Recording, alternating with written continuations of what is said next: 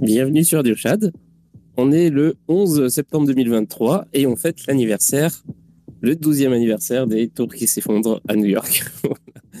voilà, voilà. Bienvenue, bienvenue à tous. Euh, J'espère que vous allez bien. C'est une nouvelle semaine qui commence avec euh, plein de choses qui vont se passer. Euh, plein d'invités, plein de chroniques, ça va être super cool. Et puis, c'est ça. Et aujourd'hui, ça, va être une soirée spéciale art et NFT. Et euh, donc, euh, donc en deux séquences, en, trois en fait, parce qu'on va commencer par un petit peu d'actu. Euh, donc après l'actu, il y aura la chronique de Pierre Pose, qui, est ici présent, que j'arrive pas trop à mettre en, en speaker. Et puis, et ensuite, après ça, on va discuter avec les, les, gars de CryptoClay. alors, CryptoClay, je, je ne connais pas ton prénom. Et il y a Laurent qui est avec nous, que j'arrive pas à faire monter. Ah, je suis donc seul à pouvoir parler. C'est ça, pour l'instant. non, c'est bon, me voilà. Bah, bonsoir. Oui, tout va bien. Bonjour Pierre. Enfin, bonsoir. Salut Serge. Ça va, Ça va ouais. Très bien. Quel plaisir de te retrouver euh, ici. On se, connaît, euh, on se connaît URL et IRL. Oui. C'est ah, Pierre ouais. un des rares qui me connaît euh, aussi. Enfin, des rares, non. Je ne suis pas caché. euh, Je, ne suis pas, je ne suis pas caché. Donc, euh, beaucoup de gens me connaissent. J'espère que vous allez bien. Eh bien, tout va bien, ouais. C'est un plaisir. Hello, bonsoir. Ouais. Merci de l'invitation. Ah, voilà, Laurent. Salut, Laurent. Bienvenue. Et euh, voilà, donc en fait, il y a déjà des commentaires. Est-ce que. Attends, je vais, je vais regarder ce qu'il y a. Est-ce qu'on peut noter ton Holy prénom, euh, CryptoClay, ou pas? Ah oui, oui. Euh, moi, je, je m'appelle Serge dans la vraie vie. C'est pas du tout caché.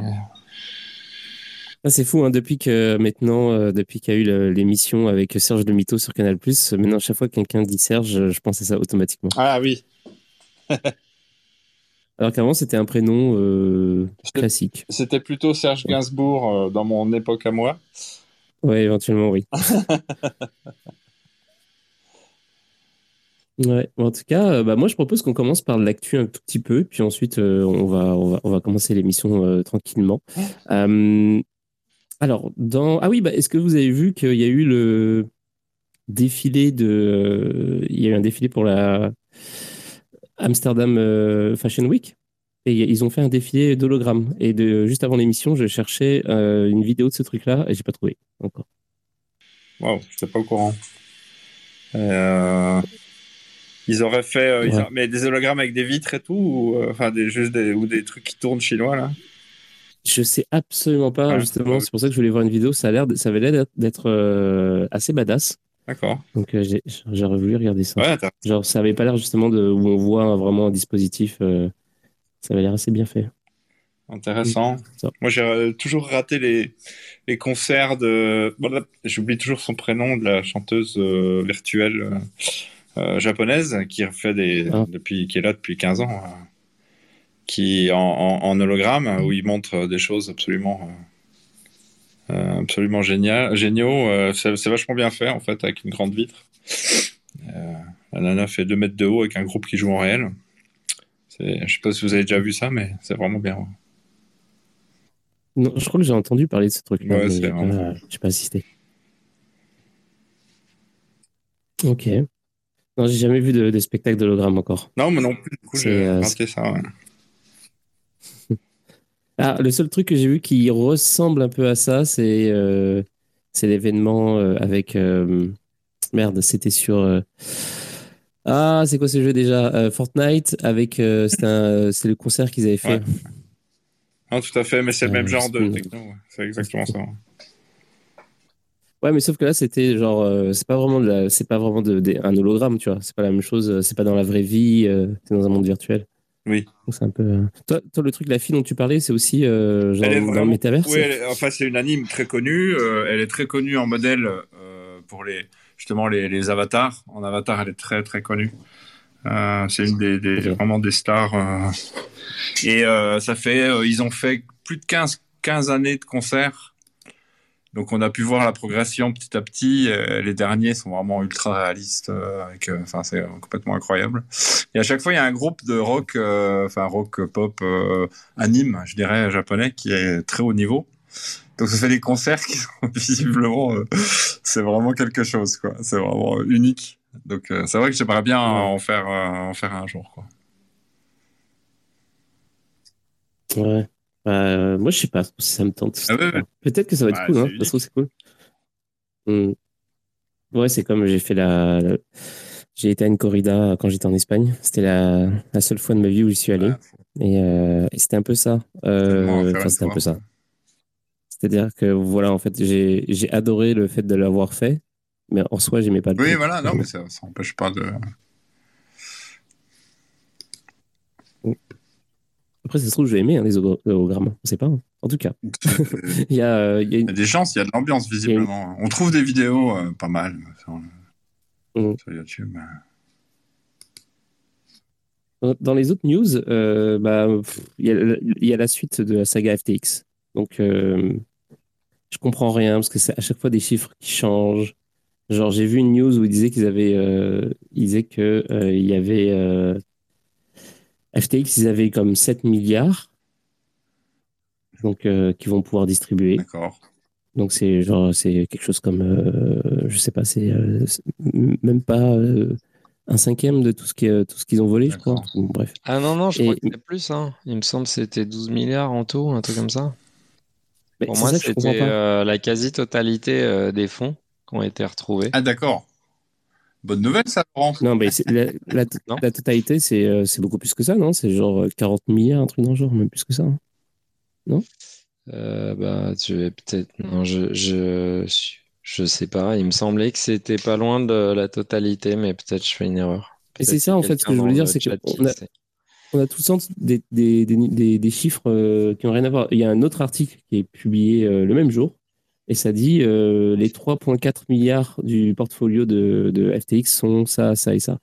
Donc, en gros, je, lis les deux articles coup sur coup. Je suis comme genre, mais attends, c'est 7 ou c'est 4 C'est quoi, c'est quoi le. Après, il y a plusieurs filiales. c'est un peu c'est un peu une pieuvre ce truc avec plein de filiales différentes. Donc, selon que tu parles de FTX US ou FTX international, etc., c'est pas forcément les mêmes montants.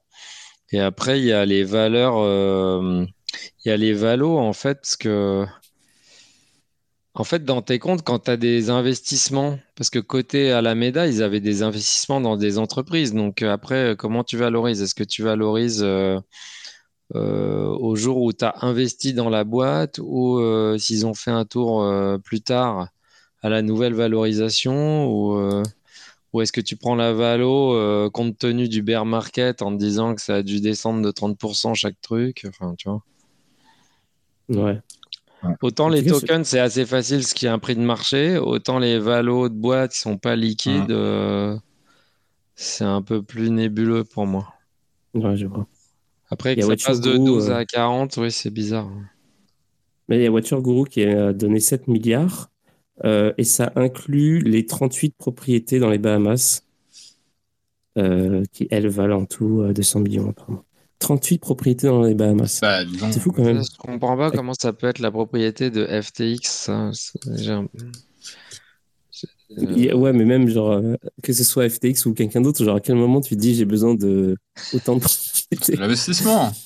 Pour loger le personnel. J'ai envie de dormir 30 fois plus. Team building s'appelle. C'est des lieux pour le team building. Alors moi, j'ai une vraie question sur FTX. Enfin, non pas que c'était une fausse question hein, que tu dis. Je suis désolé. Je commence à être impoli vis-à-vis de mon hôte. Euh, non, j'ai une autre question, on va dire. C'est, euh, tu sais, moi, euh, j'avais un peu de fonds sur FTX et puis dans les derniers jours, pareil, je me suis fait avoir je suis pas parti tout de suite. Et puis, euh, quand c'était frénétique, que tout le monde essayait de partir, on convertissait dans des tokens un petit peu exotiques. Parce que euh, parfois, euh, je crois que vers la fin, on pouvait sortir en Dogecoin ou en Tron ou je sais pas quoi. Et en fait, du coup, moi, j'ai converti tout ce que j'avais en Bitcoin, c'était quand même une somme assez rondelette, en Dogecoin. Et après, le, la plateforme s'est arrêtée. Et en gros, maintenant, on sait que j'ai, je euh, je sais plus combien de, milliers de Dogecoin. Vous m'entendez? Oui, on entend ça. Et euh, du coup, la question que j'ai, c'est maintenant, euh, quand ils vont mettons qu'ils redonnent 60% à, tout le monde, enfin 60% de ce qui a été pris, est-ce qu'ils donnent en équivalent dollar, quelle que soit la monnaie, et à quelle date en fait? Est-ce que c'est à la date où ils ont fermé ou est-ce que c'est à la date d'aujourd'hui? Hum, hum, hum. Parce que j'avoue que je suis pas très confiant d'avoir du Dogecoin en fait. Euh, si euh, ils remboursent les gens dans deux ans, peut-être que le Dogecoin aura complètement chuté. Alors que le Bitcoin, je sais pas, j'avais converti en Dogecoin juste pour les sortir, ça n'a pas marché, mais après j'ai pas pu les reconvertir en Bitcoin dans la plateforme, quoi. Mais euh, ça, il faut voir justement dans les documents et tout. Mais il y a une chose qui est sûre, c'est qu'ils vont pas essayer de t'arranger. Je te le dis directement. Si j'avais des, petits espoirs euh, d'un truc comme ça, non. Ils vont juste faire ah, le truc qui va. Euh, mon espoir, ce serait, c'était que, et c'est toujours que la réglementation euh, soit tellement pas adaptée aux crypto-monnaies qui convertissent, qui convertissent tout en dollars, en fait, pour tout le monde. Et au moins, je suis pas défavorisé. Après, il y a l'événement Elon Musk refait un tweet et le Dogecoin rocket, etc. Et au final, ça m'arrange, mais ce serait un vrai coup de chance, quoi. En fait, le coup de chance, ça va être un peu que tu récupères quelque chose, non Sans vouloir être pessimiste, bien sûr. je pense que c'est plus ça aussi. Bon, voilà. Tout Mais ce même que dire sur FTX. sera déjà extraordinaire. Ouais. Mais oui, oui, c'est ça. Il faut. Euh, mais je crois que c'est ce qu'ils avaient fait pour. Euh... Euh, merde, l'exchange en 2003 qui a explosé. En 2013. 2013, euh, pardon, oui, pas 2003. Euh, ouais, c'est ça, Mt. Gox. Euh, ils, avaient, ils ont repayé les gens sur la base de. C'était plus en bitcoin, c'était genre en dollars, l'équivalent de dollars qu'ils avaient à cette époque-là. Et ils ont eu quoi 15%, c'est ça? Je sais pas. de la somme de. Je crois qu'ils ont récupéré dans les 15%. Ouais, pas Je sais pas si ça a, ça a déjà été envoyé aux gens? Bah, ça, c'est pareil. On a toujours des infos euh, qui disent telle date, telle date, et puis c'est toujours, c'est jamais la même date, et puis c'est toujours d'autres dates après. c'est ridicule. Je sais pas, j'ai arrêté de. Ouais. J'ai arrêté de suivre. Parce qu'à un moment donné, ça, ça devait être là, là. Genre, ça devait être en début d'année, puis ensuite en mars, puis ensuite en. Bref. Donc, je sais pas. Il doit y avoir des vagues, et puis euh, peut-être que. Peut-être qu'il faut juste pas s'en soucier en fait. J'ai pas l'impression que c'est vraiment joué un gros rôle euh, dans le prix. J'ai pas trop suivi parce que j'étais pas encore dessus euh, au moment d'Empty Gox, mais. Non, moi j'ai une autre news. Ouais. Qui est, euh, je sais pas si tu l'as repéré celle-là, qui est qu'il y a un, un effort du, de standardisation des normes comptables autour de Bitcoin aux États-Unis. Pour la compta des sociétés. Ouais. Uh-huh. Et ça, ça a l'air assez. Euh, j'en parlais avec un pote qui m'a dit, mais c'est énorme ce truc et tout. Et je pense qu'il a raison. En fait, ça a l'air de rien, mais si toutes les entreprises maintenant ont les coups des franges pour pouvoir euh, inclure des bitcoins dans leurs actifs aux États-Unis, en tout cas pour l'instant, mmh. Euh, et pouvoir les valoriser chaque année, euh, soit à valeur de marché, soit autre, tu vois, selon le standard, mhm. mais au moins qu'il y ait un standard unique. Ça, ça peut être un truc qui libère en fait les enthousiasmes euh, pour l'investissement dans Bitcoin de certaines sociétés. je pense que ça peut avoir un, un effet bénéfique au prochain bull run, quoi. Complètement. Accompagner le bull run, je sais pas si ça va le déclencher, mais ça peut l'accompagner un peu. Non, puis pour la pour l'adoption, euh, je connais rien de tel que rentrer dans, dans une compta, hein. d'une façon simple, quoi. Je veux dire, d'une façon. Euh, bah, aujourd'hui, euh, si on parle de l'adoption de Bitcoin en France, par exemple, c'est pas évidemment le plus simple. c'est quand on parle à un commerçant, c'est la compta qui, qui vient loin devant au sujet. Enfin, c'est le premier et le seul sujet de toute façon, finalement. Moi, je vous avoue que là, je suis en train de lancer une boîte euh, qui va se mêler de vendre des NFT. Euh, et c'est un cauchemar. Hein. Oui. Ben, oui. Euh, donc, déjà, rien que l'aspect FX, quoi. Hein, mm. C'est-à-dire le fait que tu ne te fasses pas payer en euros, que tu dois tout convertir, etc. Déjà, c'est chiant. Mais en plus, il n'y a aucune Enfin, dans le plan comptable, c'est pas clair euh, comment tu représentes. Il y a deux écoles, c'est ça? Les NFT. Les... D'après ce que j'ai compris. Pardon? Il y a deux écoles différentes, une qui est plutôt euh, justement finance et l'autre c'est du foin, du stock. Et tu te fais payer en foin en fait. Ouais, alors ça, ça dépend comment tu l'as trouvé. Pour les mineurs, c'est ça? Ouais, je crois. Il y a un truc où tu te fais. C'est comme du stock. Ouais. Et l'autre, c'est vraiment comme une monnaie euh, étrangère. Mais par contre, si tu t'es fait payer, bah, c'est comme une monnaie étrangère. Oui, voilà. Oui, c'est ça. Donc, ouais, c'est encore pas, c'est pas très clair. Hein. De toute façon, c'est vraiment. Euh, D'où l'intérêt d'incorporer euh, en... en Europe de l'Est. Voilà. Ou au Salvador. Ou en Suisse. J'ai parlé avec quelqu'un de Neuchâtel ce matin. Eux, ils sont très bien, euh, tout va bien. Ils font du business comme nous, euh, on vend des croissants. Euh. et voilà, quoi. C'est pas la même vie. Hein. Et moi, je propose qu'on enchaîne, on enchaîne directement du coup sur, bah, sur la chronique du jour pour, pour lancer un petit peu la, vibe art NFT et, euh, et euh, la chronique du jour qui est présentée par, euh, par Pierre. Comment ça va, Pierre? Ça fait une semaine déjà? Ouais, et eh ben écoute, ça va très bien, toi? Ça va super. On, expérimente surtout en fin de semaine avec les émissions, ouais, les émissions de fin de semaine, mais c'est cool. Il faut que je trouve une formule pour samedi, mais c'est cool. Il y a, il y a des belles choses qui, qui arrivent. Honnêtement, c'est bah, franchement, tous les jours, là, j'écoutais un petit peu. Enfin, j'écoute depuis un petit moment, pas trop régulièrement, mais là, j'écoute tous les jours. C'est fort. Franchement, bravo. C'est une belle énergie. Bah, merci. Et puis. Euh, Go, Pierre. Qu'est-ce que tu nous as préparé, Pierre? Alors, euh, moi, cette semaine, j'ai pas eu le temps d'écouter euh, Radio Chat, malheureusement, parce qu'il y avait la Paris Design Week auquel je participais je montrais différentes, euh, différentes choses et ça m'a euh, ouvert à quelques méditations euh, qui m'ont amené à, à, appeler cette chronique Le marché de l'art est basé sur le mécénat depuis toujours. Est-ce que la crypto et les NFT vont venir changer tout ça? Et, et pour l'instant, ma réponse est non. Je vais vous expliquer pourquoi. j'ai mis, en repartageant le lien de, du, space, là, un petit mème d'un compte qui s'appelle Freeze Magazine, qui est très très populaire sur Instagram au niveau de l'art. Euh, alors ça, ça reste un mystère de pourquoi ce gars ne perce pas sur Twitter. C'est peut-être qu'il n'y a pas les mêmes codes et que les gens n'ont pas la même, euh, comment dire, euh, ont pas la, ouais, ont pas les mêmes codes d'interaction au niveau de l'art. Mais pour moi, c'est un des meilleurs comptes anglais euh, enfin anglophone en tout cas, euh, de même sur le marché de l'art. Et donc là, son, son, son même dit Wait, the financial model of the art world is unsustainable by design, avec euh, l'espèce de cosmonaute, et l'autre dit Always has been. Et en fait, voilà, c'est une des choses qu'il faut savoir, c'est que le, le marché de l'art contemporain, depuis, depuis quasiment tout le temps, est basé sur un modèle de mécénat à savoir aussi finalement pour des gens qui auraient des espérances en termes euh, spéculatifs de, de Ponzi.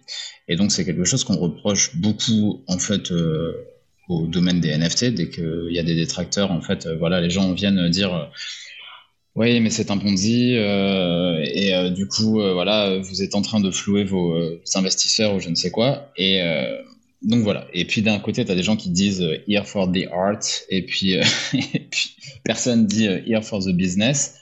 mais qu'est-ce que c'est que d'être là, here for the art, et qu'est-ce qu'il y a derrière, et, qu'est-ce qu'on fait? Donc c'est ce que c'est ce à quoi je vais m'attacher un peu durant cette durant cette chronique, puisque durant cette semaine, j'ai eu aussi l'opportunité de, de, prendre un café avec Nastasia Adjadji. Euh, que vous connaissez peut-être, qui a écrit le bouquin euh, No Crypto. Voilà. Et euh, qui s'apprête à faire un article qui va paraître dans Le Monde au sujet des NFT. Du coup, on a pu échanger à, ce sujet. Et donc, je vais pas m'étendre sur cette conversation. Peut-être que ce sera l'objet d'une prochaine chronique après son article pour, pour en parler. Mais en gros, c'est quelqu'un de extrêmement bien documenté euh, sur euh, la crypto en général, sur Bitcoin et euh, aussi sur, le, sur les alts, contrairement à énormément de détracteurs connus dans l'écosystème français que je vais pas nommer, mais que tout le monde, tout le monde connaît, qui sont en général des politiques. donc elle est très très bien documentée. C'est, je, je, lui ai posé la question, c'est une, une no-coineuse, c'est-à-dire qu'elle n'a pas de, Elle a un wallet, mais elle, n'a jamais transformé de l'argent fiat en crypto. Euh, voilà.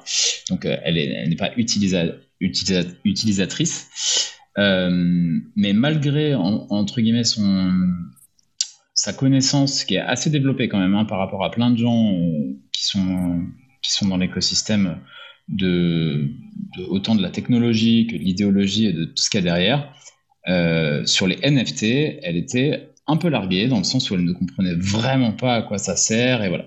Et donc moi ça m'a vraiment posé question, c'est-à-dire que déjà la crypto c'est une niche à l'échelle de de la plupart des gens qu'on peut croiser dans la, dans la rue, euh, mais en fait les NFT sont une niche parmi cette niche-là et l'art au milieu de ça, l'art sous forme de NFT est encore une niche de niche dans la niche. Donc euh, c'est vraiment euh, c'est vraiment du bazar. Donc moi évidemment dans ces chroniques je ne vais pas du tout m'attacher au cas d'usage des NFT qu'on ouvre sa voiture avec euh, des NFT dans le futur ou qu'on paye une place de concert euh, et qu'on ait un ticket numérique, ça, je, n'ai strictement euh, rien à faire. je vais un petit peu m'attacher à la question de qu'est-ce que ça peut changer dans le monde de l'art et est-ce que ça peut changer ce modèle du mécénat et, et qu'est-ce que ça peut changer pour les collectionneurs. Donc en gros, quand on parle de NFT, de quoi on parle? À quel problème ça répond? Entre guillemets, pour moi, qui était un artiste qui venait de, l'art contemporain, de l'art traditionnel, comme on dit dans cet écosystème, euh, est-ce que ça ramène des nouveaux collectionneurs? Euh, Entre guillemets, il y, a cette, il y a cette question qui est hyper importante, qui est de savoir que le milieu de l'art contemporain ou de l'art en général euh, cherche depuis très très longtemps à capturer l'argent de la tech. C'est-à-dire que la plupart des collectionneurs d'art contemporain sont des gens très riches, euh, mais ils ne proviennent pas euh, de la tech, des IT, de, tout ce pôle, euh, on va dire, Silicon Valley orienté.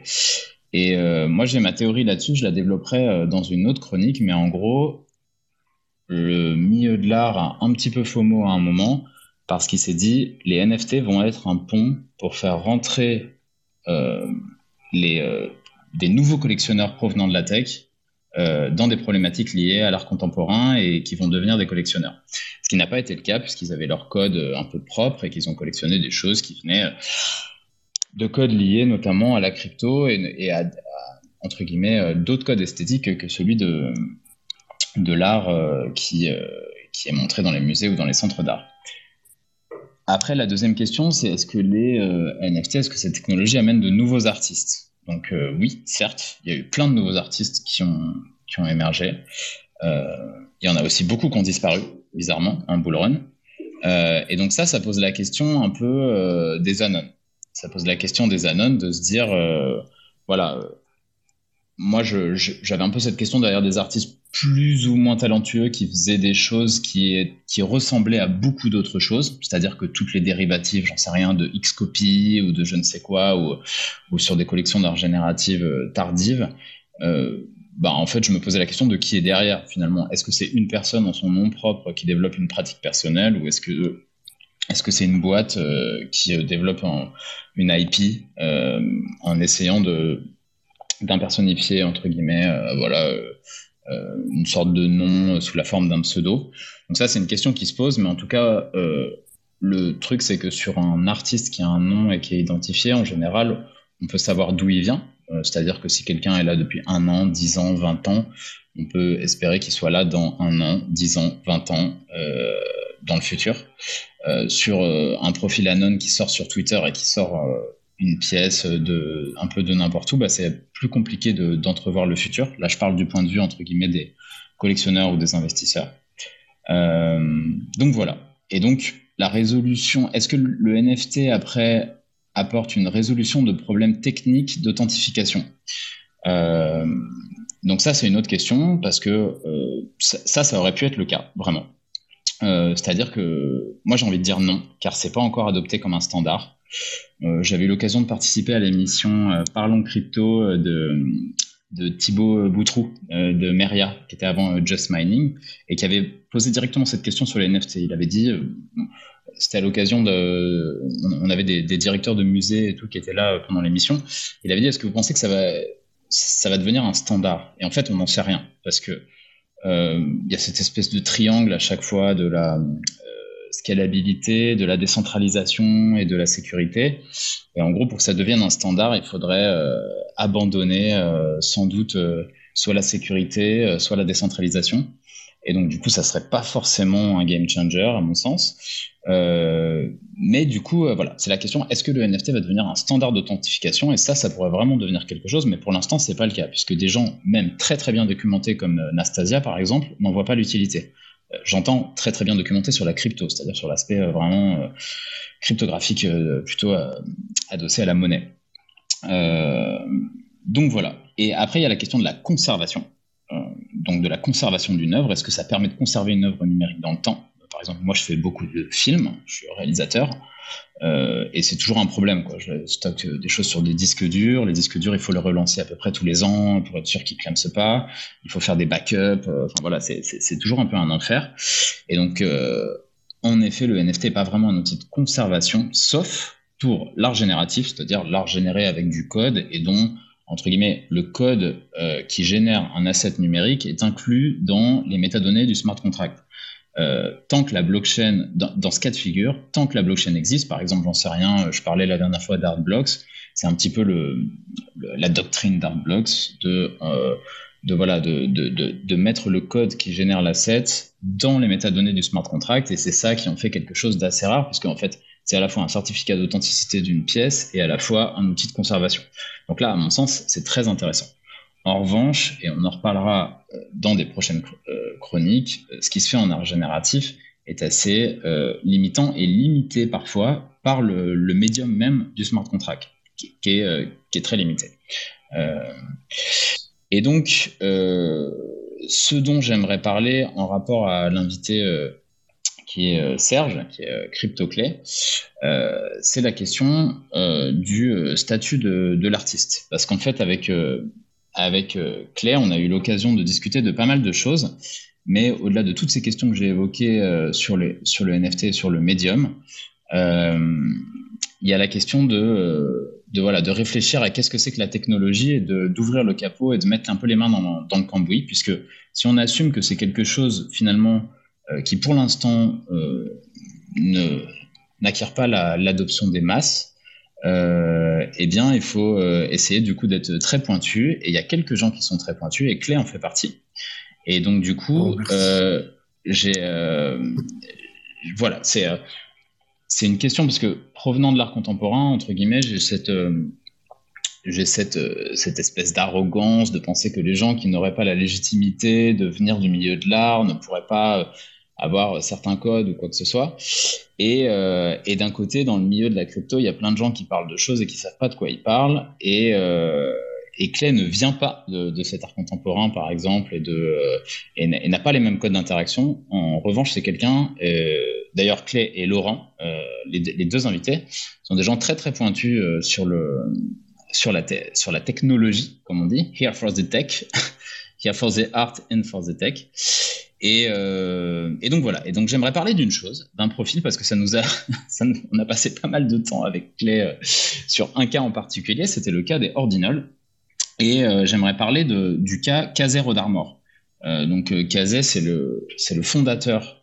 en tout cas, c'est celui qui a établi le protocole Ordinal. Et j'aimerais parler du statut de l'artiste, c'est-à-dire que si on se penche sur qu'est-ce qu'aimerait un artiste dans l'idéal, un artiste dans l'idéal, il aimerait, si on, si on prend en considération le fait que le modèle économique de l'art est basé autour du mécénat, euh, donc c'est évidemment d'avoir des mécènes afin qu'ils puissent euh, créer dans les meilleures conditions. Euh, mais c'est aussi la question du statut. J'entends par là le fait que des gens le reconnaissent, ses pairs le reconnaissent, et des gens le reconnaissent pour exactement les qualités qu'il a. Et donc, si on regarde, il y a un truc très très intéressant dans, dans Caser Redormant, puisqu'on a pu observer un petit peu avec les, les tout débuts de ce truc-là euh, d'Ordinals euh, arriver. Donc moi, j'étais pas très technique, donc on a passé pas mal de temps euh, en visio, téléphone, tout ça, pour qu'il m'explique un petit peu comment ça fonctionnait, puisque c'était un peu le c'était un peu le darknet des NFT quand on était sur des trucs comme Sparrow pour pas perdre ses, des wallets comme Sparrow et tout pour pas perdre ses, ses UTXO qui partaient dans la matrice et, pas perdre ses ordinals. Matrix. Euh, ouais, c'est ça. Et, euh, et, en gros, moi, j'ai été un peu fasciné par la posture de Kazé Rodarmor, de, de ce gars, de me dire, il sort d'où ce gars? Il crée un protocole, plein de gens l'utilisent. Donc, il y a eu en gros euh, un, une sorte de très gros engouement d'un coup autour de ça. Euh, moi, je trouvais que par rapport au dernier point que j'évoquais sur les NFT, dans ce truc de conservation de l'œuvre, qui ne concerne pas l'art génératif euh, on-chain, mais, euh, mais je trouve ça très intéressant. Me dire, ah là, on met des JPEG, donc certes pas très lourd, hein, ou alors ça coûte très cher, mais on met des JPEG directement dans la blockchain. Donc ça veut dire que, a priori, si Bitcoin ne meurt pas, les œuvres ne meurent pas. Et donc là, ça changeait vraiment quelque chose. Et donc ce gars-là euh, fait un protocole, et ce qui était très intéressant avec un protocole, c'est que euh, ce protocole, sans le consensus, c'est-à-dire sans l'adoption des gens, sans l'adhésion des gens, n'existe pas. Et le consensus a existé. Les gens se sont dit OK. Et en plus, ça a créé un débat. Et donc, en gros, tous les éléments euh, d'une œuvre d'art étaient là. C'est-à-dire qu'il y avait d'un côté de l'esthétique. Donc, certes, c'était pas ces images qui étaient dessus. Quand bien même les premières, il y en a beaucoup qui sont de lui. Mais euh, il y avait plein d'images qui étaient générées euh, sur Internet, avec tous les codes d'Internet, tout ça, et surtout lié à la crypto. Il y avait un débat esthétique autour. Il y avait un débat politique autour. C'est-à-dire que les gens de Bitcoin se disaient d'un côté libertarien et donc se disaient bon bah voilà on ne peut rien interdire sur Bitcoin. Bitcoin n'est pas fait pour mettre des JPEG dessus, mais en même temps, au nom de l'idéologie derrière Bitcoin, on ne peut pas l'interdire. Donc tout ce débat-là était, euh, à mon sens, vraiment très très intéressant et remplissait tout le cahier des charges d'une œuvre d'art, vraiment d'une masterpiece. Et en discutant, j'ai réussi à discuter avec Kazei par ailleurs euh, euh, un petit peu sur sa démarche et sur tout ce qu'il faisait, et c'est très très marrant parce que Kazei, il se définit comme un artiste.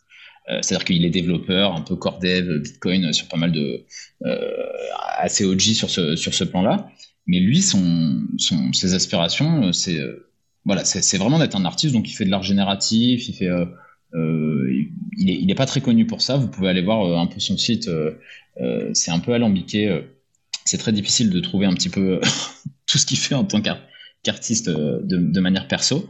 Mais moi, je considère Ordinals, euh, et donc c'est la fin de ma chronique et cette théorie, comme une œuvre d'art un peu totale qui remporte l'adhésion d'énormément de gens qui utilisent et adhèrent ou non d'ailleurs à ce protocole. C'est-à-dire qu'il y a un truc très intéressant, c'est que Casero Darman, il est passé de 500 followers sur euh, Twitter, euh, c'est au moment où j'ai commencé à le suivre, à, je sais pas, 15 ou 20 000. Et disons que dans ces 20 000, il y a plein de déchets avec le FOMO, mais on va dire qu'il y a une base entre 10 et 15 000, vu que c'est une méga niche de niche. Crypto étant une niche, NFT étant une niche, NFT sur Bitcoin étant une niche et Ordinals étant une micro-niche de ça, on va dire que tous les gens quasiment qui suivent Casero d'Armor sont des gens qui savent exactement ce qu'il a fait, qui plus ou moins adhèrent à son protocole, et donc du coup qui comprennent euh, entièrement son concept et qui l'utilisent. Et ça, pour moi, c'est une sorte de masterpiece.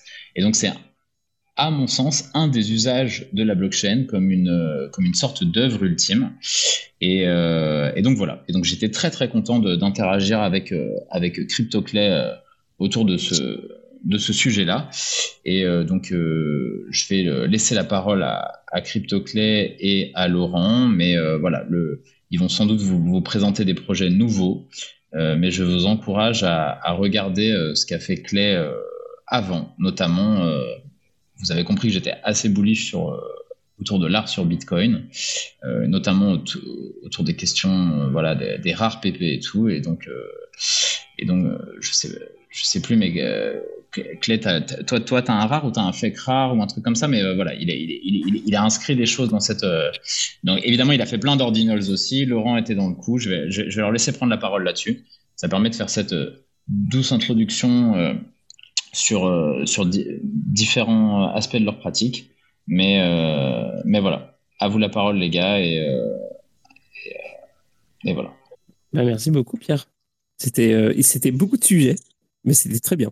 Non, mais très bien, on est super, on, est d'accord sur plein de points avec Pierre, effectivement, de toute façon. Mm. Des fois, on diverge un peu. Moi, c'est vrai que je diverge un peu sur le fait que de l'utilité d'un NFT, je veux dire, ça, on, on, parlerait même pas du sujet, on serait même pas là pour en parler si euh, il n'y avait pas cette utilité de, effectivement de certificats euh, euh, numériques indépendants.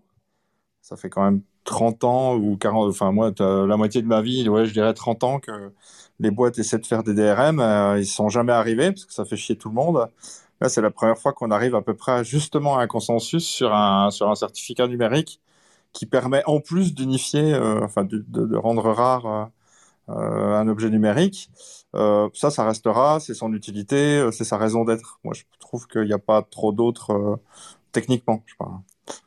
Après, le mouvement d'art qui est dedans, effectivement, je suis d'accord avec Pierre, il y a quelque chose. Euh, alors moi, je diffère un peu de lui parce que j'ai pas son parcours d'artiste contemporain. Qui, pour moi, l'art contemporain maintenant, c'est l'art traditionnel. Enfin, ça, ça, il, m'arrête si je dis une connerie, mais pour moi, c'est devenu l'art traditionnel, puisque quand on va dans les grands salons euh, dits d'art contemporain, a c'est les familles qui s'y baladent, euh, c'est vraiment le truc euh, standard maintenant.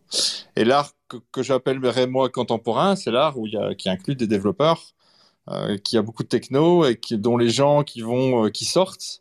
Donc c'est le crypto art aussi, c'est ce mouvement de crypto art qui intègre de la techno, c'est-à-dire qu'un artiste c'est aussi un, peu un ingénieur, c'est aussi il faut les pattes dans le script, il faut les pattes dans des scripts, dans des dans des lignes de commande et euh, pas forcément un gros développeur, mais ça peut être aussi quelqu'un qui bricole en tout cas euh, du script. Très souvent, on a vu ça. Euh, ça va des gens d'IA, Claire, machin, c'est une programmeuse quoi. Enfin, général là-bas aussi. Donc cette arrivée là, c'est ça que je trouve contemporain, effectivement. Tout ça pour amener au fait que moi je fais de la pâte à modeler à la main. Donc on est, on est plus euh, en termes technologiques, on est, on est un petit peu. je, je, mets en valeur justement ce monde-là euh, à ma manière, c'est-à-dire qu'effectivement tout le monde fait, euh, on est en plein numérique full.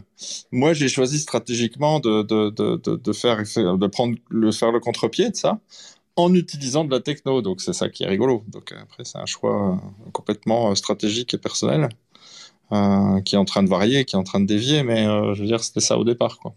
D'où l'idée de prendre, parce qu'il n'y a jamais beaucoup de monde qui fait ça. C'est un proof of work, le, le pâte à modeler réel, qui est indéniable. du coup, d'ailleurs, le. Bah, J'enchaîne carrément. En fait, euh, il y a une collection euh, qui s'appelle euh, Crypto. Euh, non, c'est pas. Attends, j'ai mal le dire. ça, ça commence. Ah, scratch, Scratch, scratch Clippings. Ça, c'est une collection. Est-ce que c'est aussi, cela vous les avez aussi fait à la main? Alors. Et Ouais, non, en fait, il y, a, y, a une collection qui date de 2020 qui s'appelle Clay to Punk, qui a une quarantaine de crypto-clés faits à la main en pâte à modeler. Ok. Et euh, celle-là, euh, il y en a d'ailleurs encore quelques-uns à vendre qui partiront avec le temps parce qu'elle elle devient une collection OG finalement. Et euh, celle-là, elle avait, elle, était, elle, elle, avait beaucoup de commandes de punk qui disaient ah j'aime bien ton style, euh, fais-moi fais-moi le mien, euh, voilà. Donc je les vendais comme ça. Et euh, c'est comme ça qu'on s'est rencontré avec Laurent, qui, euh, je raconte ça pour toi, Laurent. Enfin, tu enchaîneras avec de toute façon le reste. Mais on s'est rencontré euh, lors de sessions de Bitcoin, parce qu'on est Bitcoiners les deux. Et il dit ah là là, moi j'ai une techno qui va très bien expliquer, beaucoup mieux expliquer que moi. je voudrais quelque chose d'artistique. Alors on est parti à faire quelques punks comme ça en clé avec sa techno derrière. Et moi j'avais une très envie de, de, de, de, de numériser un peu tout ça, c'est-à-dire que euh, là, euh, euh, euh Claypunks, Scratch Claypunks, c'est effectivement un départ avec de la main, c'est 10 000, c'est les 10 000 punks en clé. Donc, on peut pas les faire à la main, cela. C'est juste impossible. C'est complètement débile d'ailleurs de faire ça. Donc là, c'est des éléments faits à la main, scannés, intégré, à scanner en 3D, intégré dans un dans Blender, un logiciel 3D, euh, retravaillé, euh, scripté pour pouvoir constituer tous les mélanges qu'on ferait. Euh, on imagine bien, c'est Mister Potato numérique, quoi. Et euh, il y a 140 éléments aujourd'hui qui permettent de faire euh, les 10 000, les 10 000 de scripter les 10 000 punks qui sortent re-rendus, retravaillés, donc en numérique, mais à la base fait à la main. Voilà. Ça, c'est le, et une fois que tu les as finis. Alors là, c'est là que Laurent intervient avec justement ce mélange très, très, cyberpunk, euh, je dirais presque cypherpunk, qui me plaît beaucoup. C'est un monde qui me plaît beaucoup et qui, bah, l'intérêt de, cette, euh, de ce projet, c'est ce mélange en fait.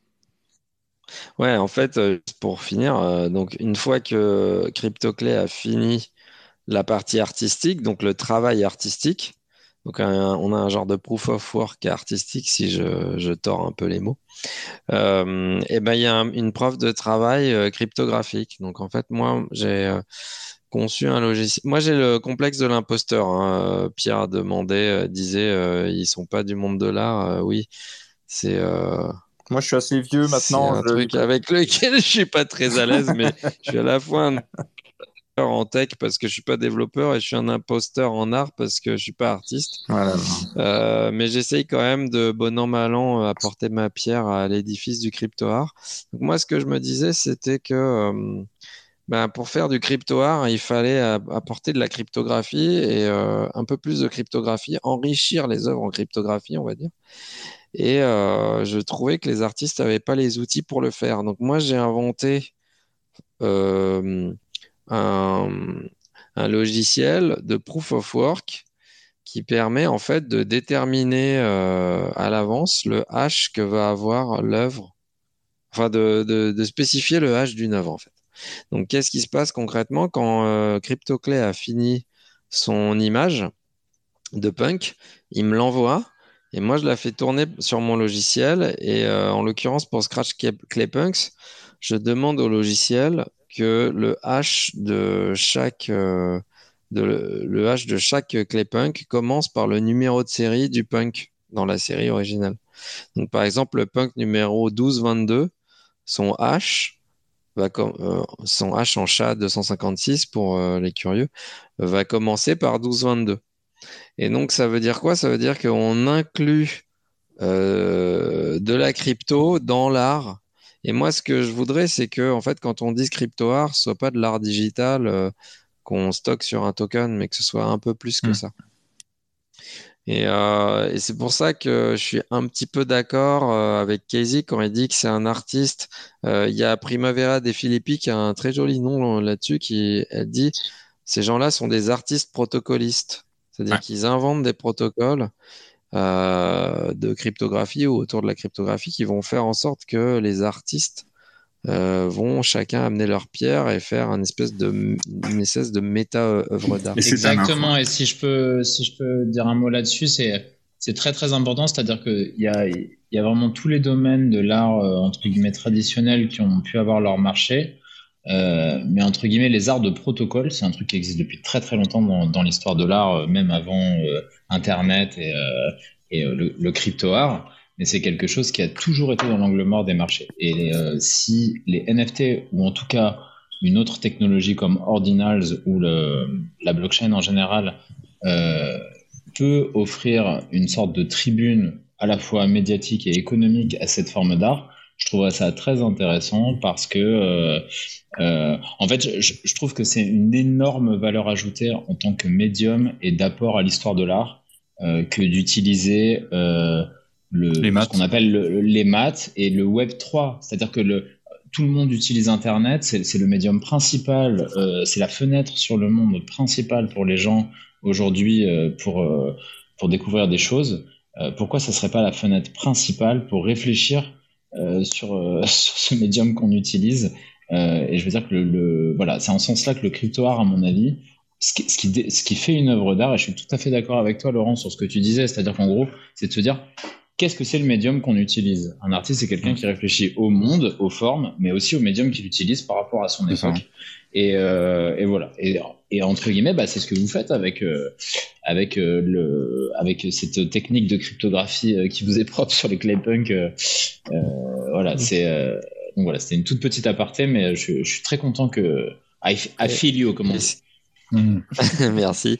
Et ce qui est intéressant pour nous, euh, qui sommes bitcoiners, c'est que, en fait, quand on scratch euh, une image, c'est-à-dire que quand on lui fait euh, à, obtenir le hash que nous, on a déterminé, eh ben, en fait, on fait exactement le même travail que les mineurs de Bitcoin. C'est-à-dire qu'en fait, on, on change un tout petit peu l'image sur un pixel ou une nuance de couleur.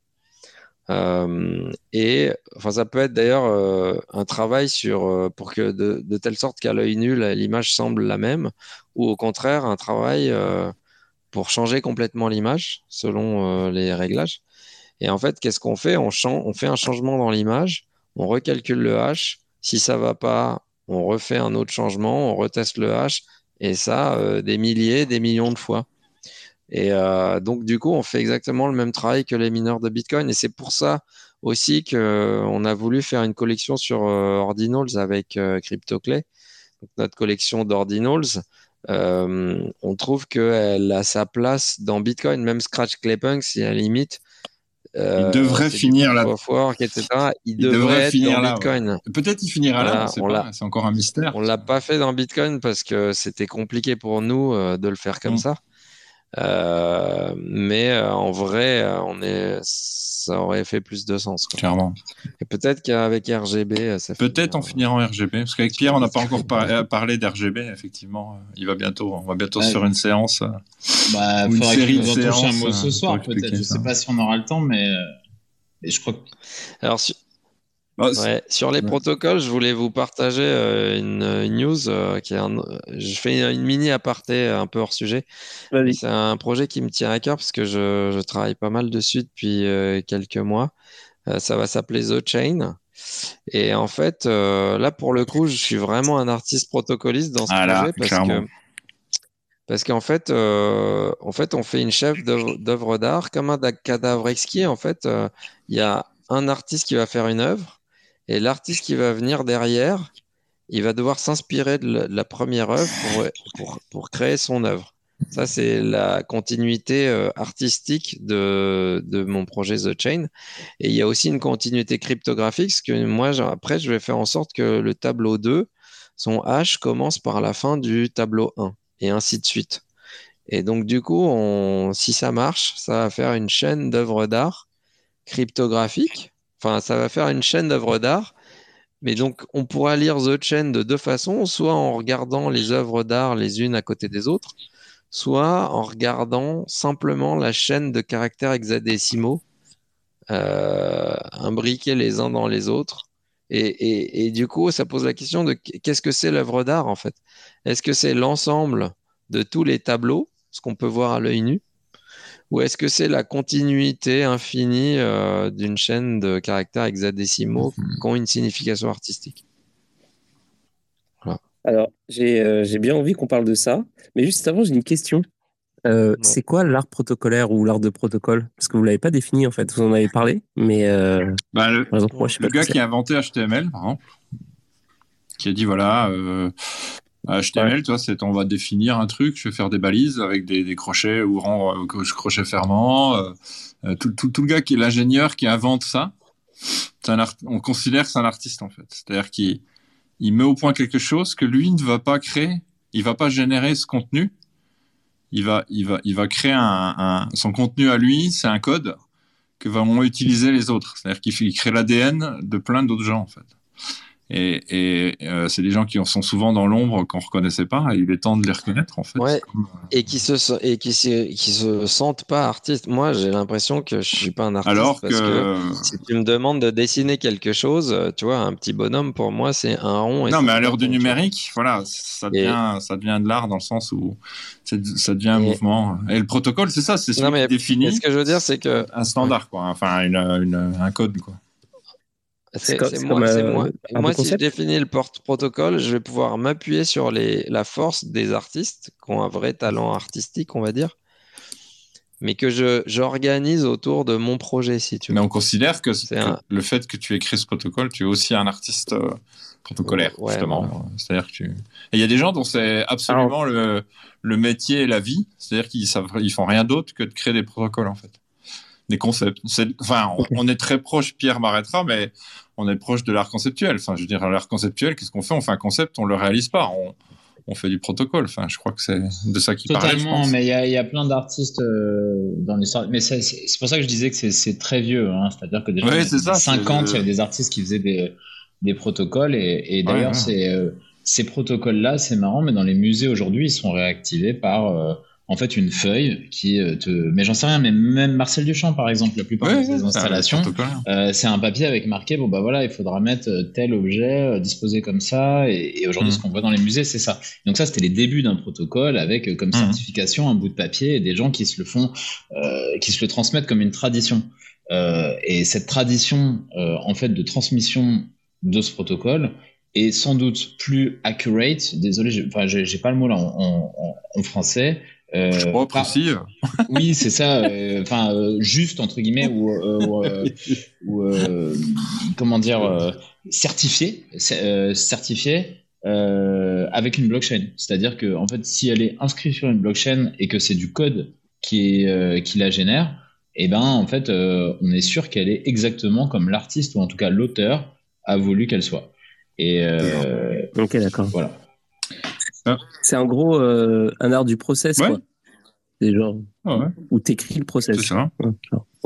C'est et, tu peux éventuellement, ouais, et tu peux éventuellement utiliser les artistes pour des choses euh, qu'ils n'avaient pas en tête, mais pour lesquelles ils vont, ils vont ah, montrer. Ça donne à manger aux artistes classiques, je dirais, hein, ceux qui font du graphisme, de l'image et du son. Du... C'est absolument indispensable pour eux. Parce que c'est un, ça leur donne à manger. Une, toute petite aparté, euh, je, soutiens Pierre dans sa recherche des mots français qui correspondent à des mots qu'il connaît en anglais. j'ai vécu 14 ans à Montréal, donc ah du coup j'ai un peu le même problème. Non, mais c'est même pas, c'est même euh, pas euh, la question de vivre à l'étranger, c'est que quand euh, tu évolues un tout petit peu dans l'univers de la crypto, il y a plein de mots qui te semblent, j'allais dire obvious, qui, te semblent évidents.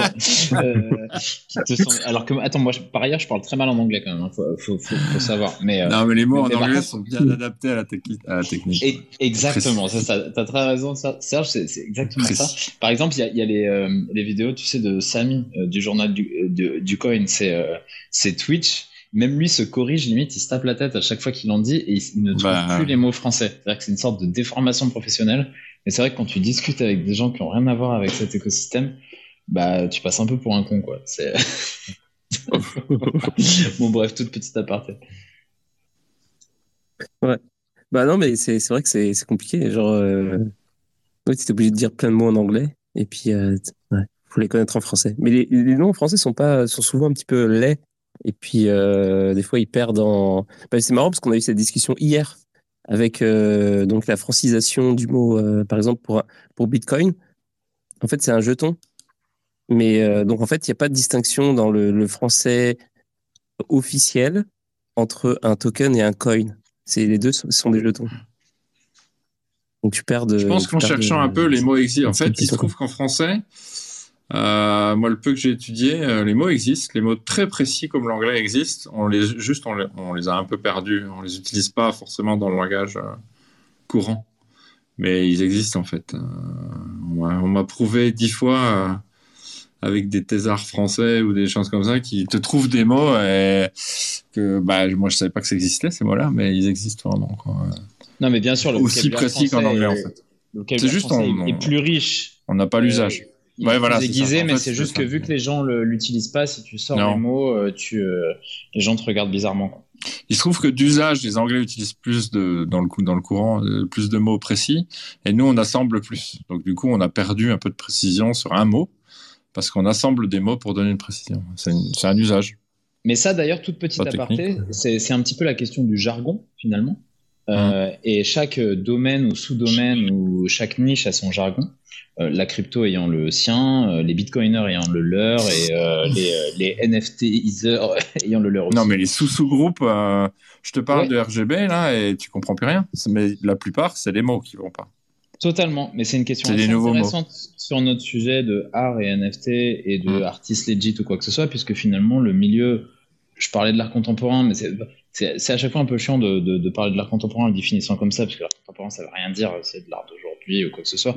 Mais entre guillemets, euh, il y, y, a une sorte de, de grammaire, euh, mm. de grammaire et de vocabulaire qui change avec les modes, hein, et avec les philosophes qui en parlent ou les critiques. Mais il y a une sorte de jargon interne. Il y a une sorte de jargon interne avec des mots qui deviennent à la mode, qui se démodent. Et, euh, et j'imagine que c'est pareil dans tous les autres domaines. Et, euh, et ça serait intéressant de voir à quel point ça conditionne la manière dont les gens te considèrent euh, quand tu parles d'un sujet, tu vois. Parce que par exemple, euh, j'imagine qu'il y a plein de gens qui auraient des choses très très intéressantes à dire sur la crypto, mais qui sont pas dedans et qui n'ont pas forcément des termes techniques, mais qui vont arriver à, à en sortir une sorte d'essence philosophique ou une sorte de dézoom incroyable.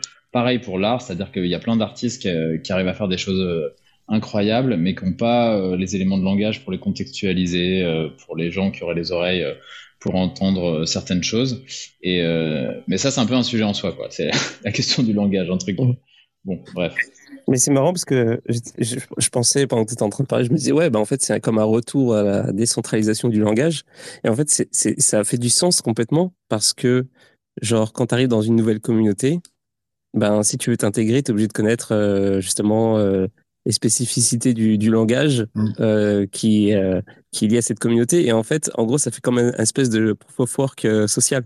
Tu es obligé de, de, de, travailler ça. Et puis, genre, tu as accès euh, déjà au langage de la communauté que tu as intégré. En tout cas, c'est pas, pas illogique que ça se développe de cette manière, en fait. C'est ça que je voulais dire. C'est vrai, c'est logique.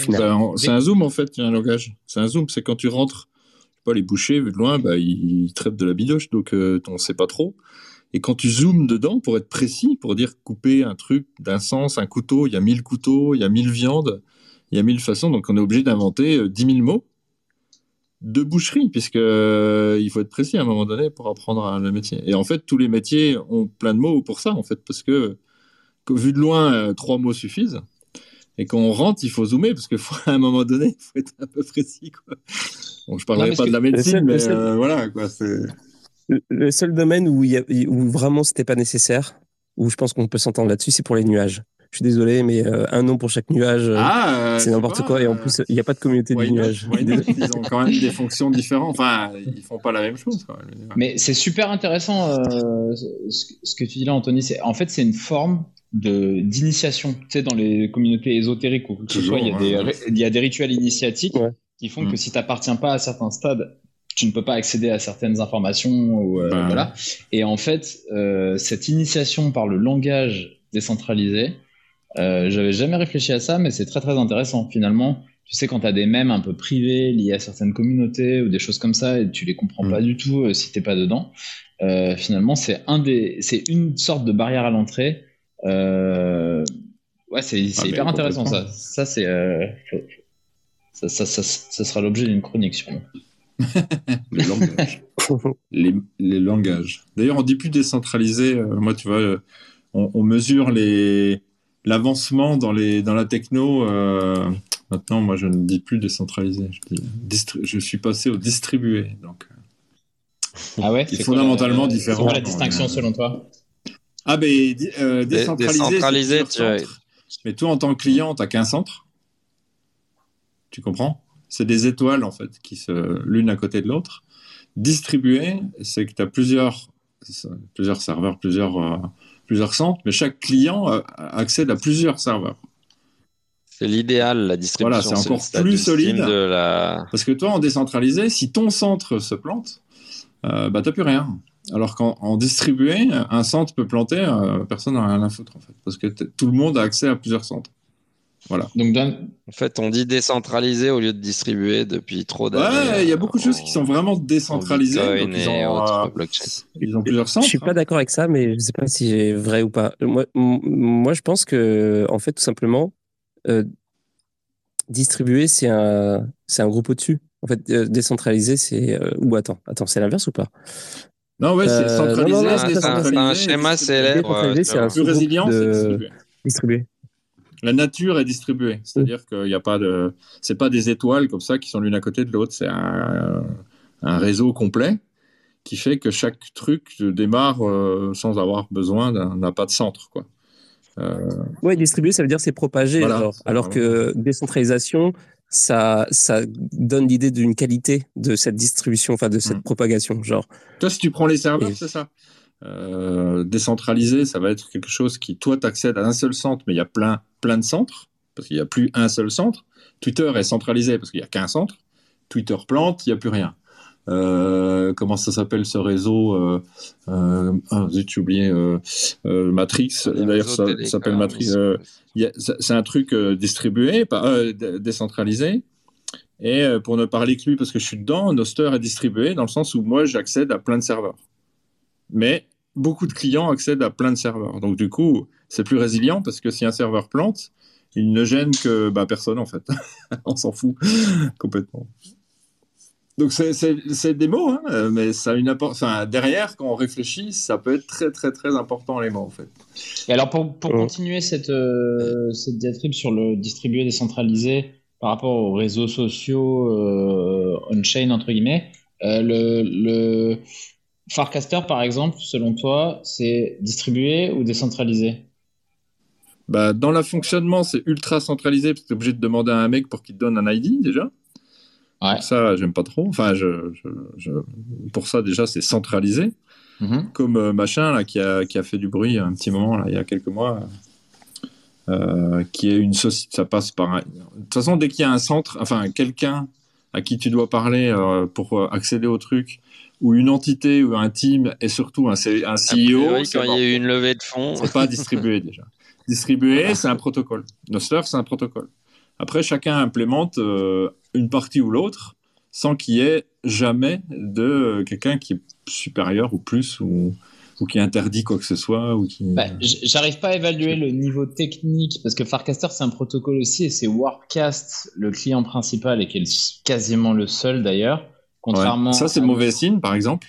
Bah, c'est mauvais signe. En revanche, moi sur Noster, j'envoie des je sais pas comment on dit, des tweets ou des, des posts dans la matrice. Des notes, euh, ça s'appelle des notes. Ouais, c'est ça. Oui, c'est ça, des notes. D'ailleurs, je trouve ça très beau. Mais j'envoie des notes dans la matrice et je, je, ne sais pas si des gens les lisent. Ça, ça, se trouve, mon truc, ça part dans un endroit euh, qui ne fonctionne pas. Je, je ne sais pas puisqu'il n'y a pas bah, d'interaction. ça part sur des relais. C'est comme Twitter. Voilà, ça part sur des relais euh, qui sont idiots, qui sont complètement débiles. Et ces relais vont redistribuer ton, ta note à quiconque aura décidé de te suivre. Mais c'est tout. Ouais, Donc si t'as pas de suiveur, on n'est pas un peu hors sujet là, les amis, sans vouloir faire le relou de service.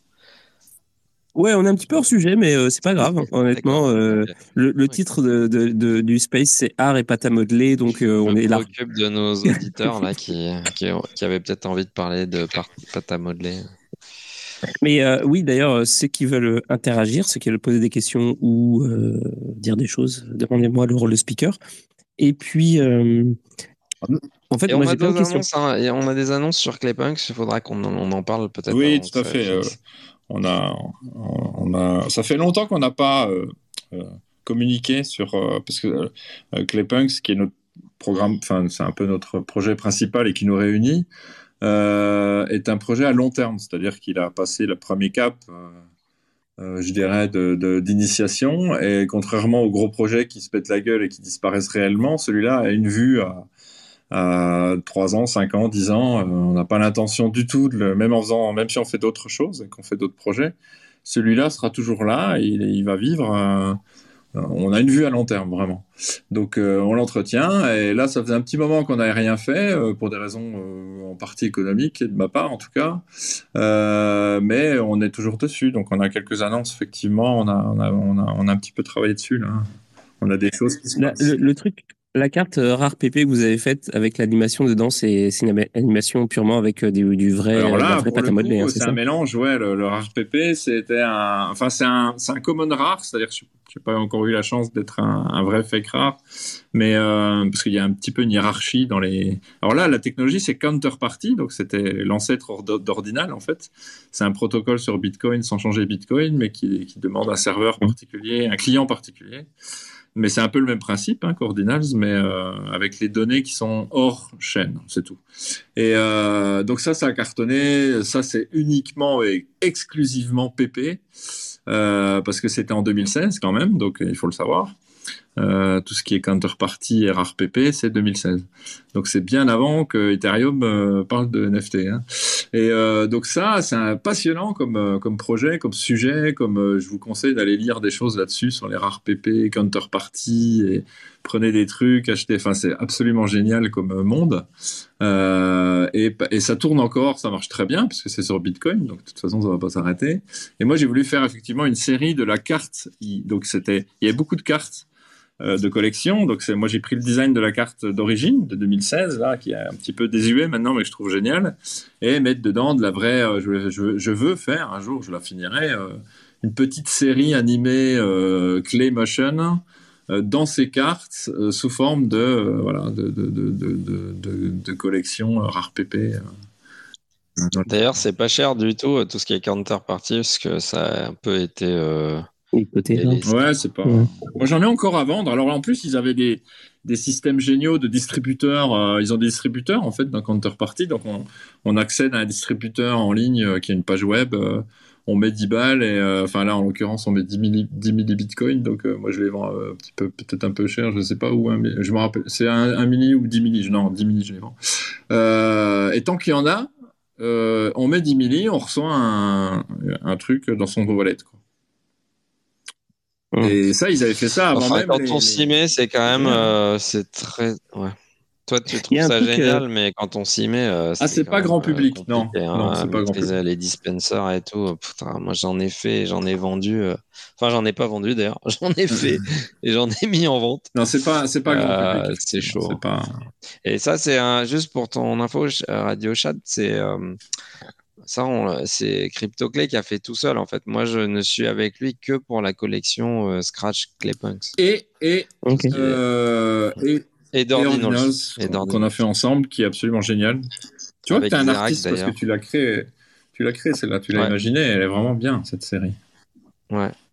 On en a vendu deux. Non, mais on s'en fout. tu vois ce que je veux dire, CryptoClay J'en suis hyper fier de Dordinals parce qu'il euh, il y a énormément de travail et on a fait de l'art génératif en proof of work, ce qui est quand même une première mondiale. C'est-à-dire qu'en gros, c'est le hash qui détermine. En fait, c'est le hash recherché qui déterminait les couleurs euh, qui sont prises par, le, par chaque Dordinals. Donc, Dordinals, c'est une série de la même image, mais on a des couleurs différentes, et c'est déterminé par le, le par la série qu'on recherche.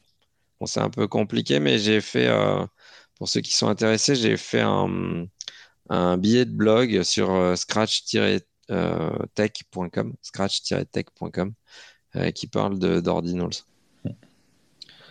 Bah, carrément. Ouais. Euh, est-ce que tu peux mettre le lien éventuellement dans, dans les commentaires ou pas? Euh, Oui, je mets tout de suite le lien vers ce blog, cette partie. Et, et ce que je veux dire aussi, euh, CryptoClay, euh, CryptoClay, pardon. euh, en gros, moi, il y a un truc qui fait que qui ma théorie sur le fait de pourquoi c'est aussi bien en fait euh, les trucs que tu fais c'est parce que ça envoie à la main de l'homme en fait ça revient ça, ça ramène un peu à, à l'artisanat tu vois et ça c'est et ça c'est un truc qui se qu'on perd de bah, vue avec pas, les NFT. et, et en fait, alors, je vais dire que c'est un peu un piège, parce que moi j'essaie d'en sortir techniquement, c'est-à-dire que j'arrive à en sortir que si je fais pas du tout d'art. C'est-à-dire, je fais de la techno, je fais du, du, cyberpunk, du cypherpunk, on parle de, de, de, de, crypto. Là, je sais bien, j'arrive à machin, mais dès que je parle d'art, je reviens, en fait, personnellement, ça, ça, t'enferme, en fait. C'est-à-dire, je ne peux exister que sous cette forme euh, que, bah, j'adore, en plus. Enfin, c'est pas du tout un problème, c'est pas un piège, c'est pas une prison. Mais c'est, c'est, on est enfermé dedans où je dis bah effectivement cette proof of work, cette proof of work, c'est, c'est un proof of work en fait pour moi, euh, de pâte à modeler réel shooté en physique et absolument, euh, je pense que l'IA va encore mettre 10 ans à ce qu'on vraiment euh, dise ah non là je vois plus la différence, euh, enfin peut-être pas 10 ans mais peut-être 5 ans, ça va être long. Vraiment à, à, à, tricher sur cette partie-là qui est vraiment. Euh, alors plus l'IA se développe, plus je fais dégueulasse.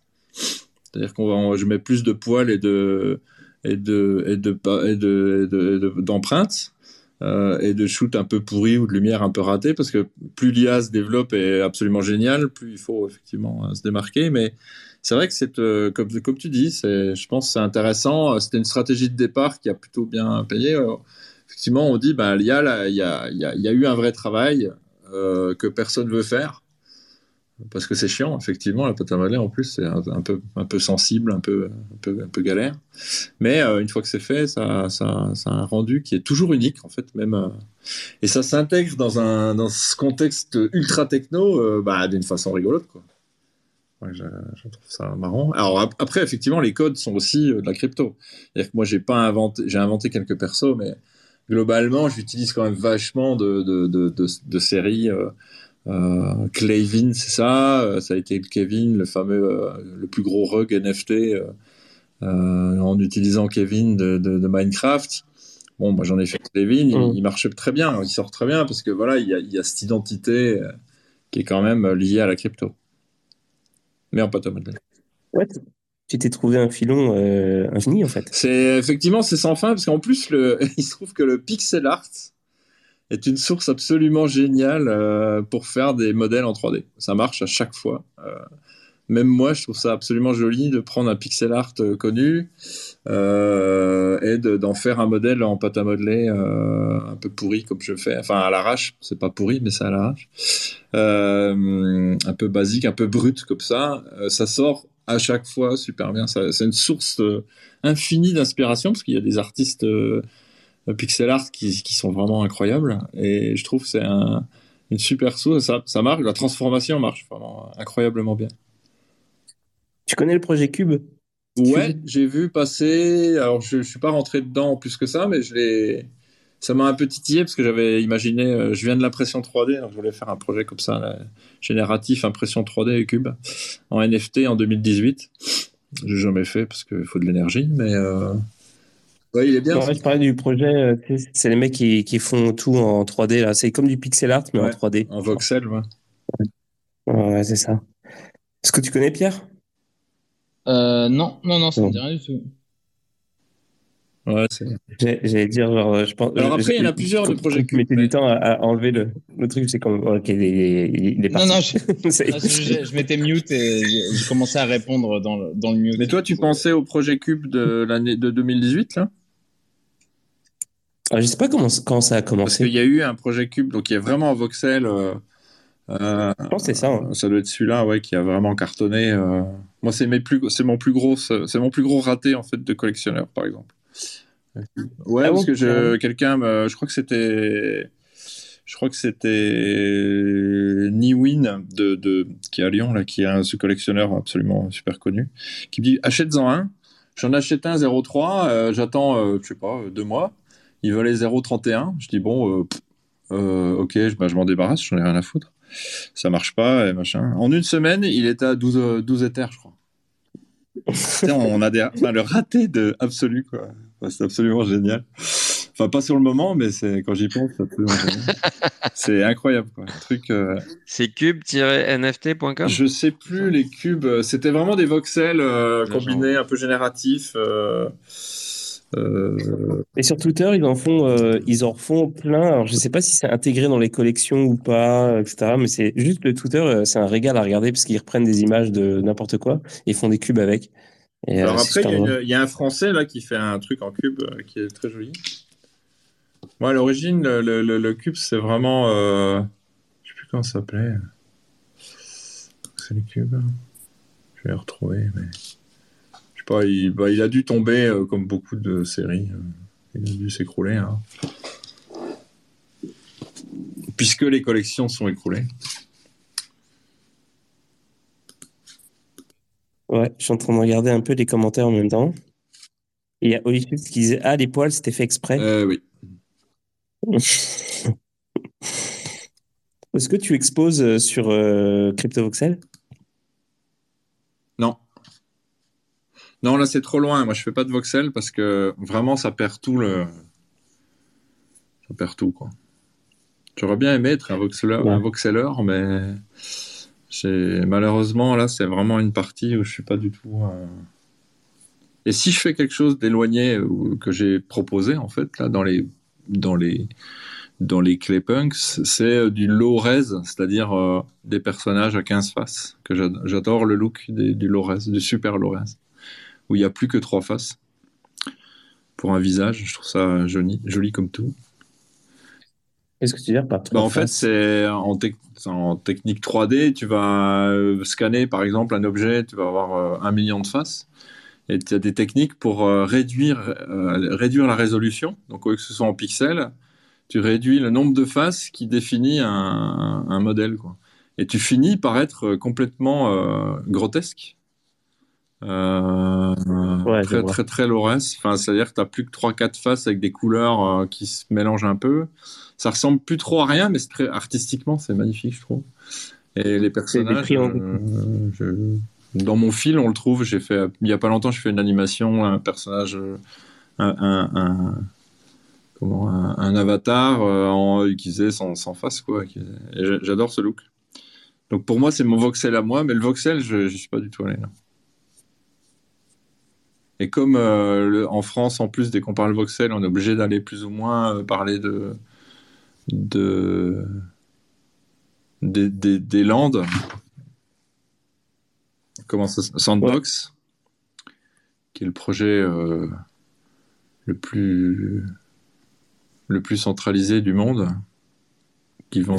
Bah, CryptoVoxel, c'est centralisé aussi, mais il y a tous les. Ah, mais Crypto... trucs Alors, CryptoVoxel, c'est génial par contre. CryptoVoxel, c'est un vrai, quoi. C'est un vrai, c'est un vrai fou. Donc, il est assez génial, le mec.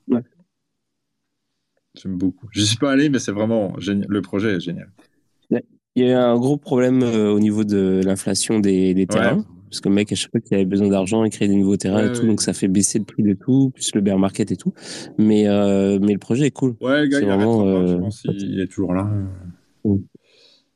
c'est vraiment, c'est vraiment un beau projet, très OG, qui, a ses, qui a ses défauts, bien sûr, mais ça restera toujours quelque chose, je pense, effectivement. On va voir ce que ça donne. Mais... On, on se fera des, des émissions euh, métaverse euh, probablement le mardi, parce que euh, c'est ça, le, le, le, mardi, en fait, c'est c'est l'émission euh, avec la chronique de C'est Fou, qui est plus dans le métaverse. Et puis, on va sûrement faire plein d'émissions intelligence artificielle qui vont tomber le mardi, mais tout ce qui sera métaverse. Je pourrais faire un sujet un jour unique sur, mon, sur un des projets du moment qui s'appelle le cyberspace. Il s'appelle cyberspace d'ailleurs. Euh, qui est unique. Donc euh, c'est pas, c'est comme un métaverse, mais d'origine en fait, je dirais. C'est le seul projet au monde qui va être euh, d'origine. Et on parlait de proof of work, Laurence est content. C'est un projet qui demande du proof of work pour évoluer en fait. Donc qui se veut une extension de la réalité. C'est-à-dire bah, Le concept, c'est que euh, tous les métaverses existants aujourd'hui sont des jeux vidéo et sont dans un univers qui est non permissif, c'est-à-dire que tu es lié à, des, à ce qu'a décidé un développeur. N'importe quel métaverse, tu fais euh, ou tu fais pas. Euh, ce qu'a décidé un développeur en fait. Euh, donc c'est non permittif.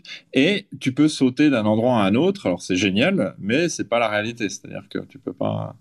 Et là c'est un espèce de fou qui a voulu, qui démarre un, un métaverse distribué donc euh, sur effectivement, qui permet d'être permissif, c'est-à-dire qu'on fait ce qu'on veut, personne ne peut nous empêcher de faire quoi que ce soit, et qui pour évoluer dedans demande du proof of work. C'est-à-dire qu'on ne peut pas se déplacer. Si on veut se déplacer, il faut faire tourner le processeur. Donc ça paraît fou comme ça, mais c'est finalement c'est la vie réelle est comme ça.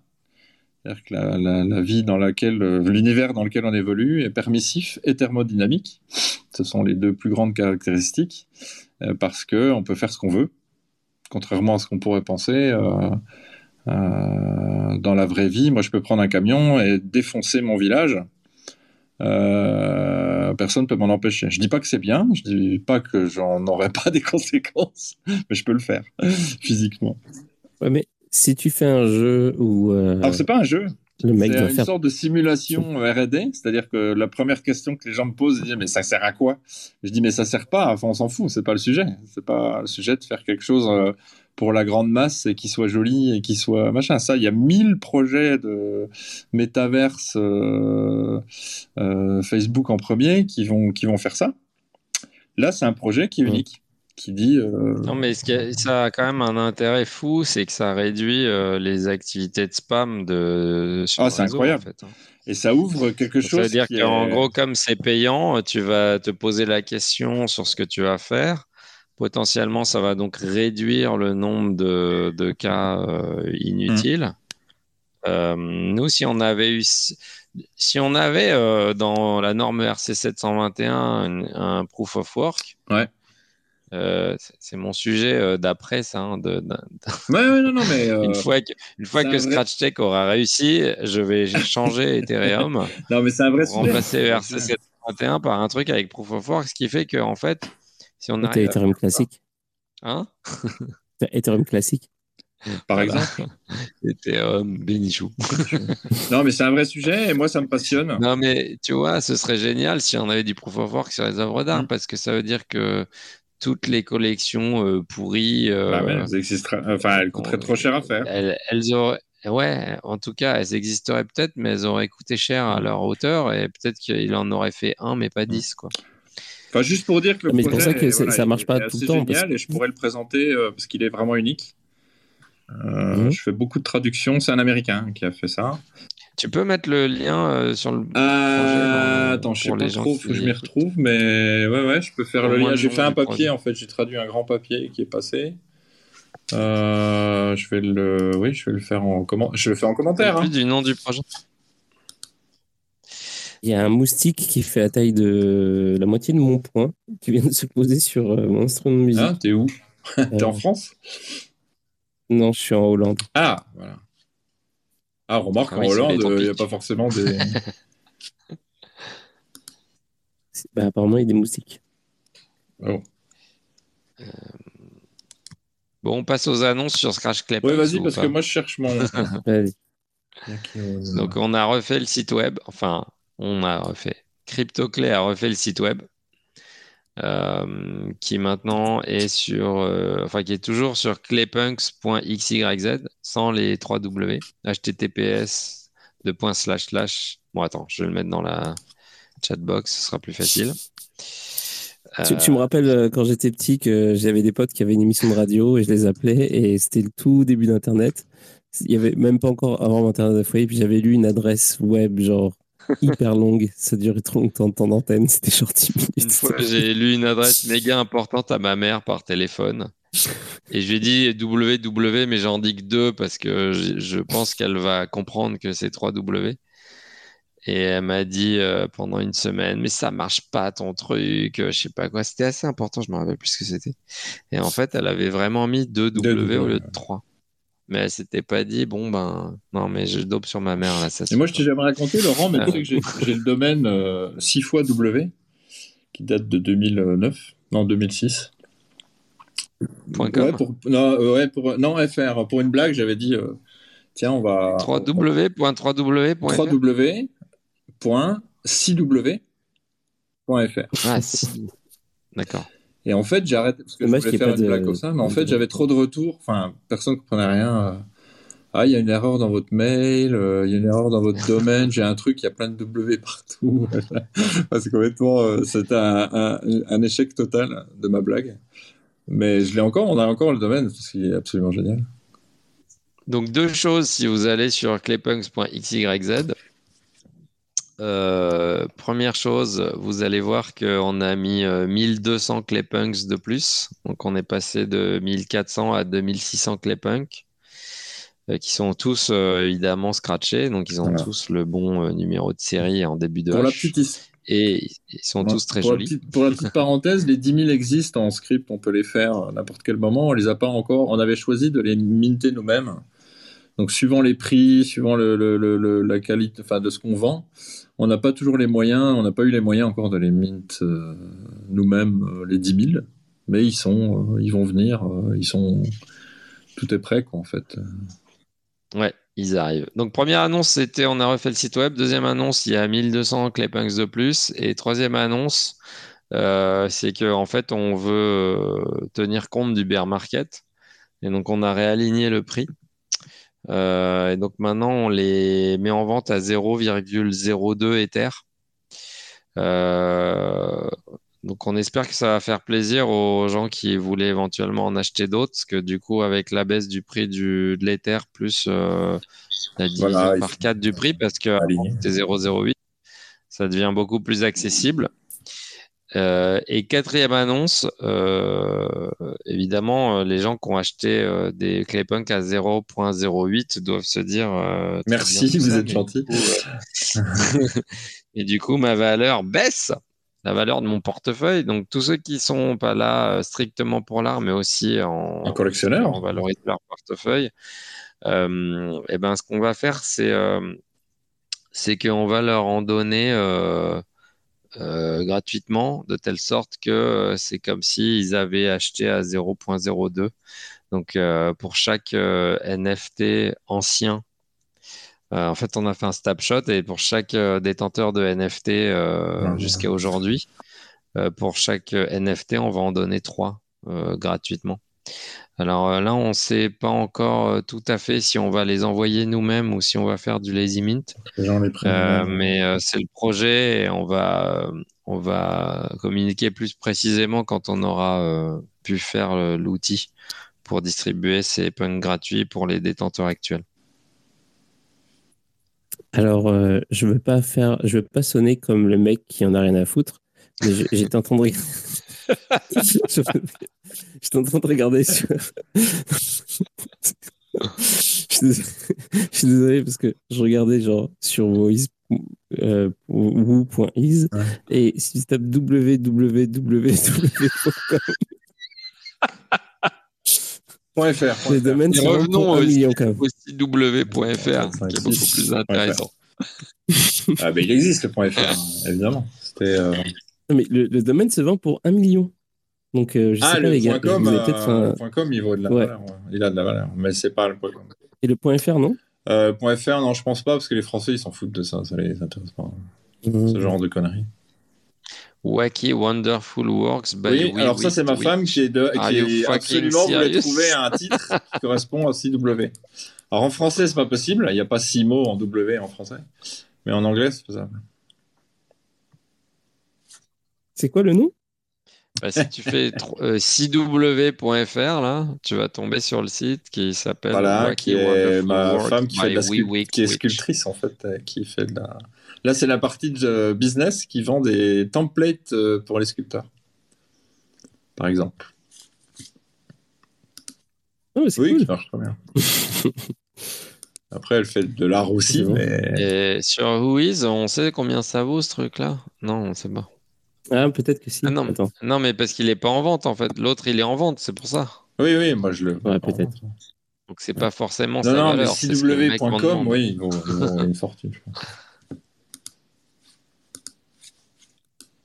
Alors, euh, le point .org est disponible. Euh, je ne sais pas si vous m'entendez, j'ai des trucs un peu bizarres. Le point .org est disponible pour euh, donc cw.org pour 2294 et le point .co pour 2242. Voilà. Quand même. Ouais, ouais, ouais. C'est quasiment le prix d'un NFT. Moi, je, je, faisais pas mal de domaines et j'en ai vendu quelques-uns. des gens qui te contactent en disant bah, Je t'achète ton domaine 1000 balles. Euh, ok. Mm. J'ai vendu euh, Bitcoin pour les nuls, je crois. .fr. Je l'avais pris. Ah, pas bête. des conneries comme ça. Moi, c'est j'ai voulu. C'est de l'art conceptuel, tu vois. Enfin, dans ma dans ma tête, les, personnes qui font des domaines qui marchent, qui revendent et qui machin, c'est pour moi c'est de la c'est de la c'est de l'art aussi, c'est des artistes aussi. Ah, pour moi, c'était des cyber squatters. Ouais, mais il faut les trouver les domaines quand même. Enfin, faut ceux qui marchent bien, en fait, ils ont. Moi, je trouve ça vachement intelligent d'avoir d'avoir cherché. Oui, oui, oui. Ça, il y a un peu de technique. Tu vas prendre des lettres un peu tordues autour d'un domaine connu, mais sinon, les gens, euh, ouais, ils se jettent sur des des hypes, vont chercher les domaines qui vont bien, euh, prennent des. Enfin, franchement, c'est c'est un art pour moi. Bon, bah, en tout cas, moi, je propose qu'on se quitte sur ces mots-là. Euh, je ne sais pas si dans le public, vous avez des choses à dire ou des questions à poser, mais, euh, je pense qu'on a fait le tour quand même. On a, on a parlé de plein, plein, de choses. Euh, j'ai pas encore publié le, le, le, planning de la semaine. Je vais le faire demain sans faute, donc demain matin. Donc il y aura euh, évidemment tous les jours. Donc un jour qui sera déjà passé, mais voilà. Donc le planning va va être diffusé. Et puis, j'ai des problèmes avec le son. j'entends, on entend des claques, mais on t'entend très bien en fait. Voilà. Ah ok d'accord. Bon bah j'ai enlevé ça, comme ça il y aura pas de, il y aura plus de claques. Voilà. Euh, et puis euh, juste comme ça, je peux vous dire un peu qu'est-ce qui se passe dans la semaine. Ouais, donc demain c'est Chris qui va venir. Euh, ça va être une émission spéciale fighting. Donc en fait, il, s'entraîne pour un combat de, de, boxe, combat de boxe crypto. Donc ça va être intéressant d'avoir. ouais. Ok. Oui, il faut pas, pas chercher à comprendre. Décidément pas euh, C'est clair. ouais, c'est comme un genre de combat de boxe, mais sponsorisé euh, crypto, etc. Donc, ah, euh, c'est avec des, des, gens qui sont dans les cryptos. Ah, c'est un projet crypto, ouais, d'accord, qui, avec un vrai combat de boxe. Ouais, c'est un vrai combat de boxe qui a lieu bientôt et, et c'est des mecs dans les cryptos qui vont se taper dessus. Ça y est. Et... Ah, mais il faudra que je. De toute façon, je... Bah, venez demain si ça vous intéresse. Je mettrai les liens et tout parce que c'est une compétition. C'est la quatrième euh, édition, je crois. Donc, euh, bon, voilà. Et ensuite, mercredi, il y aura Alira. Jeudi, on va voir. Et probablement intelligence artificielle. Et euh, vendredi, euh, Johan. Donc, ouais, bon, bref. Et puis, c'est ça. Et puis dimanche, Copain Malin. Ah. Donc, on va sûrement parler de. Ouais. On est, on est, oui, il, est, il est meneur sur Noster en France.